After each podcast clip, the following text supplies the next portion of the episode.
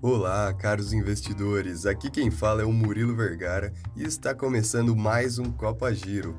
A semana contou com diversos acontecimentos, então vamos logo ao que interessa. Está dada a largada da corrida presidencial. Na última terça-feira começaram oficialmente as campanhas eleitorais e no dia 26 de agosto se inicia o horário eleitoral gratuito. Por hora, os candidatos poderão ir às ruas, fazer propagandas, distribuir santinhos, só não podem divulgar fake news, segundo as regras. A Petrobras anunciou uma redução no preço da gasolina de 18 centavos por litro e começa a valer a partir da próxima terça-feira.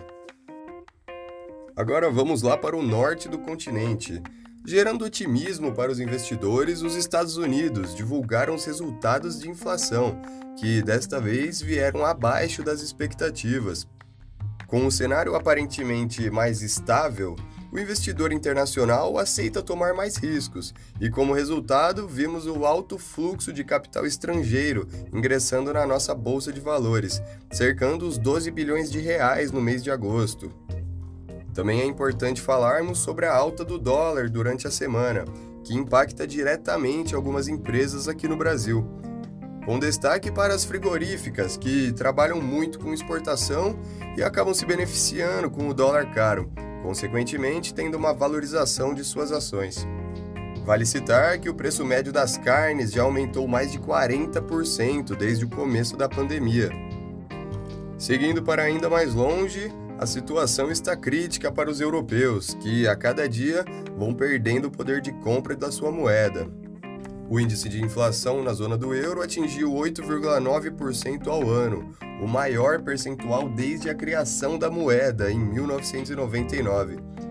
Números estes fortemente influenciados pela guerra da Ucrânia. Alguns países enfrentam fortes ondas de calor.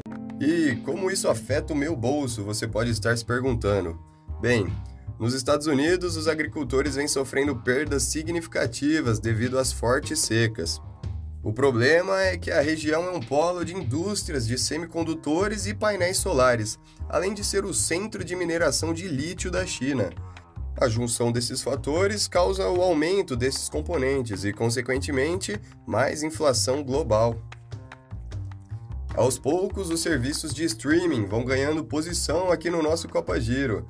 Com a Disney batendo recorde de assinantes e um mês depois da parceria entre Netflix e Microsoft, a Paramount não poderia ficar de fora, fechando um acordo com o Walmart e agora seu serviço de streaming vai fazer parte do pacote de associação do Walmart Plus, bem parecido com o serviço oferecido pela Amazon. Quem perdeu força foi o Bitcoin, que caiu quase 8% no dia de hoje e apagou metade dos ganhos de julho.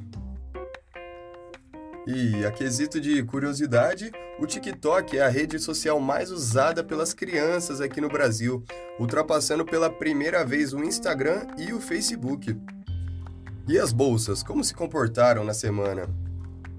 O Ibovespa oscilou bastante, mas fechou com uma queda leve de 1,28%. O S&P acompanha com queda de 1%. Não muito longe vem a Eurostox, fechando com 1,5% de queda. E mais timidamente vem o CSI 300, com 1% de queda. E assim vamos encerrando mais um episódio do nosso resumo semanal. Agradecemos a atenção e esperamos que tenham gostado. Até a semana que vem.